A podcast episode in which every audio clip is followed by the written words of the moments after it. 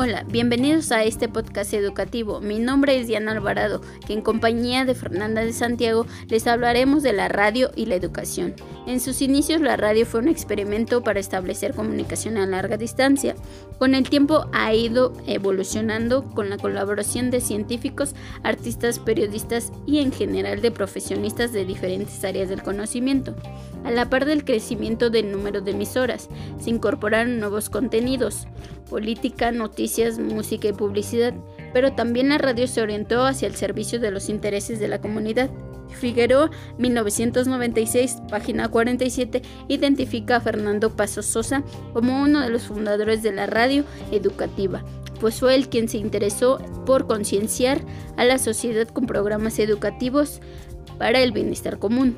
Los programas enfocados a la educación nacen a partir del índice de deserción o de no asistencia al sistema escolarizado formal, debido a que las instituciones escolares se encontraban a distancias inaccesibles en algunas poblaciones.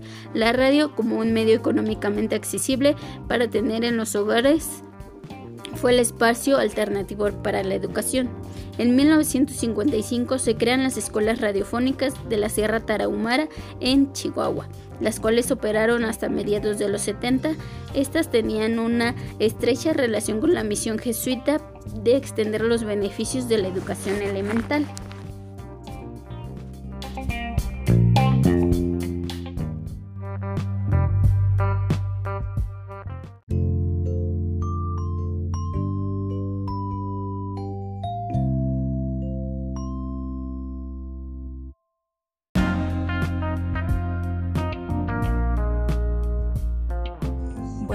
Este apartado hablaremos del fomento cultural y el educativo, donde nos menciona que en 1970 el fomento cultural y educativo llega como un nuevo tipo de educación dirigido a los grupos marginados, mm, con la preocupación educativa no solo de transmitir conocimientos, sino del aprendizaje por la acción, con el objetivo de que estos grupos superen su forma de vida. Nos habla de, dos proyectos que se vieron en la radio, lo cual fue en el estado de Veracruz en la Escuela Radiofónica de Guayacocotla y en la Escuela de Radio Cultural Campesina del Teocelo, transmitida a través de la SEID AM de 1980 a 1989. Nos dice que ambas tenían la finalidad de alfabetizar a los rincones más insospechados con la difusión de programas grabados de matemáticas, español y de desarrollo en las comunidades, todo ello coordinado por un locutor que entregaba reportes del proceso.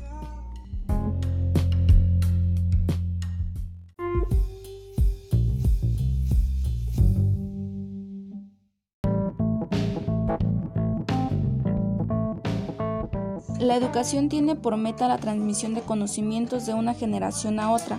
No obstante, transmitir y actualizar estos conocimientos es suficiente, ya que se necesita, además, que sea capaces de prever el futuro. La comunicación en la enseñanza es un factor de evidente importancia para lograr cualquier tipo de objeto educativo.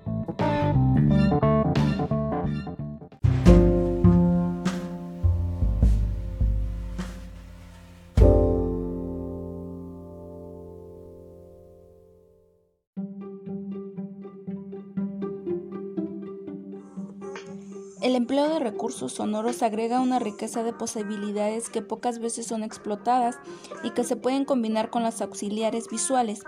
En otras palabras, las grabaciones son el oído, lo que las imágenes a la vista. Bueno, considerando que, dado el creciente desarrollo de la radio y la televisión como medio de difusión colectiva, es indispensable que sus programas tengan un mayor contenido educativo para que contribuyan válidamente a la elevación cultural de la población, pues la radio como medio masivo puede tener diversas características según el punto de vista desde el cual se examine, auditivo, sociológico, psicológico y de producción. Desde el punto de vista auditivo, la radio es un medio que emite sonidos, los cuales son percibidos de manera voluntaria o involuntaria. Esto último ofrece una limitación en cuanto a la receptividad debido a que necesita de la atención de audiencia para que el mensaje que se emite sea realmente recibido.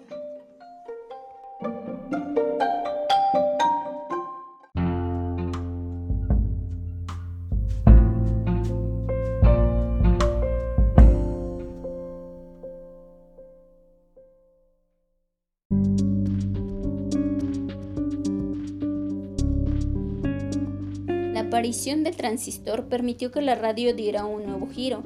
Ahora permitía que este fuera portátil y más personal. Actualmente la radio es un medio que llega a un público extenso, incontrolable y hasta cierto punto desconocido. Romo 1994-20. Este medio permite que su señal sea captada en lugares de difícil acceso y por ende cubrir a una mayor cantidad de personas en diferentes circunstancias. Desde el punto de vista de la forma de producción, la radio presenta algunas características que la aventaja sobre otros medios.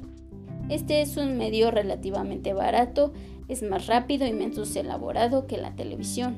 Es muy amplio para el tratamiento de temas, pues el tiempo y espacio no es limitante, porque a través de los sonidos puede transportar a la audiencia a un lugar determinado con la rapidez de una palabra.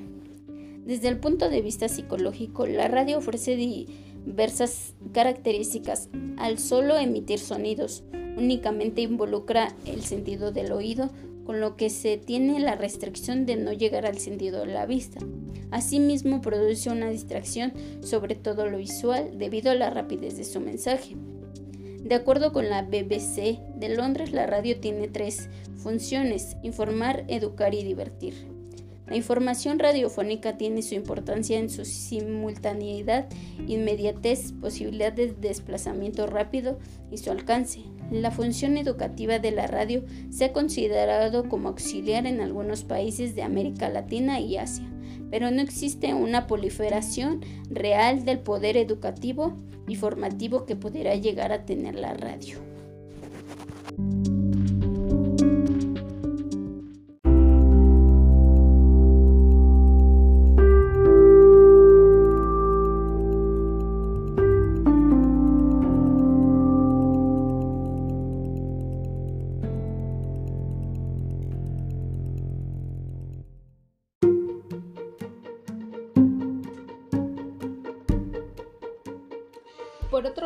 En 1970, la UNESCO estableció una serie de prioridades para la radio. Mm, la número uno es la información, que va de la libertad de emitirla y de recibirla. El número dos, la educación y la cultura, que es orientar el esfuerzo de la comunicación a los conocimientos útiles. El número 3, el desarrollo, mm, es decir, la labor de los medios con las tareas modernización. El número 4, la movilización política y social, que es la labor de la construcción nacional. El número 5, que es el entretenimiento y la recreación. El la número 6, que es la publicidad y los anuncios. Mm, la radio define sus actividades culturales y educativas en los siguientes cometidos. La ampliación de la educación popular, difusión de la cultura, extensión de los conocimientos, la programación de, la, de las ideas que fortalecen nuestros principios y tradiciones, el estímulo a nuestra capacidad para el progreso y la facultad creadora del mexicano para las artes y finalmente el análisis de los asuntos del país desde un punto de vista objetivo a través de la orientación adecuada que afirma la unidad nacional.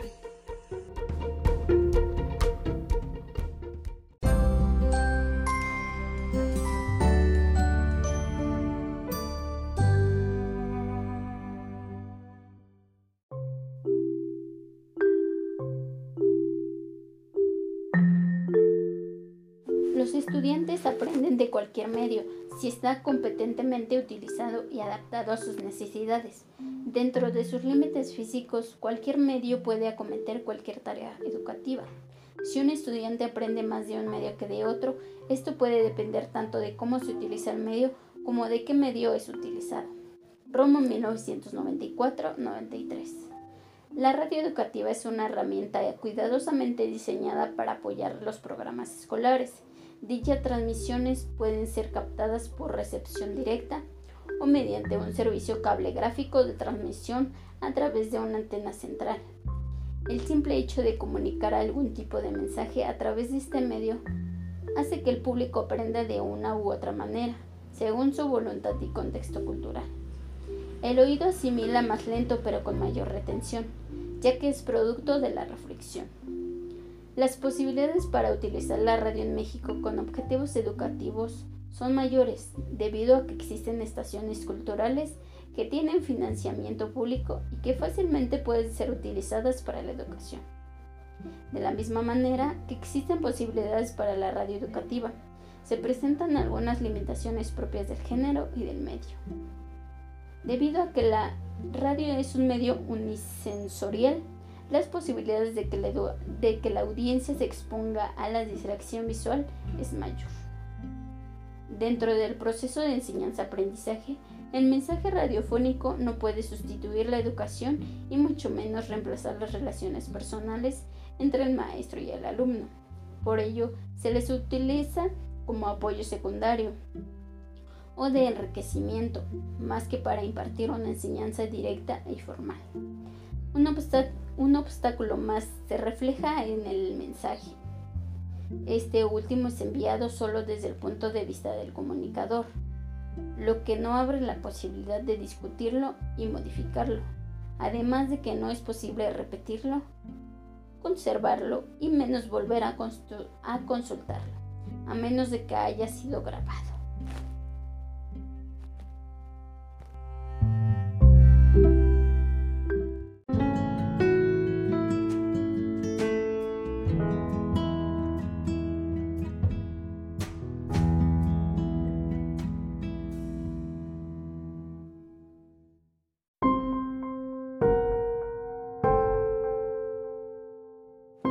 Antecedentes de la radio educativa en México. En 1924, en México inició sus operaciones la emisora CYE de la Secretaría de Educación Pública, destinada a difundir programas culturales y educativos. Esta estación comenzó con la toma de posesión como presidente de la República del general Plutarco Elías Calles, el 1 de diciembre de aquel año, iniciando sus transmisiones en los 560 KHZ de AM. Para el año 1928, su señal alcanzaba a los estados de Puebla, Morelos, Hidalgo y Tlaxcala, además del Distrito Federal. Fuentes 1987. Con el cambio de presidente en México, la estación cesó sus actividades para luego reanudarlas, quedando reducida a una pequeña oficina de radio y en condiciones deplorables. Durante el régimen de Adolfo López Mateos, 1958-1964, se consideró la posibilidad de que la radio fuera un medio para mejorar las condiciones de los maestros rurales.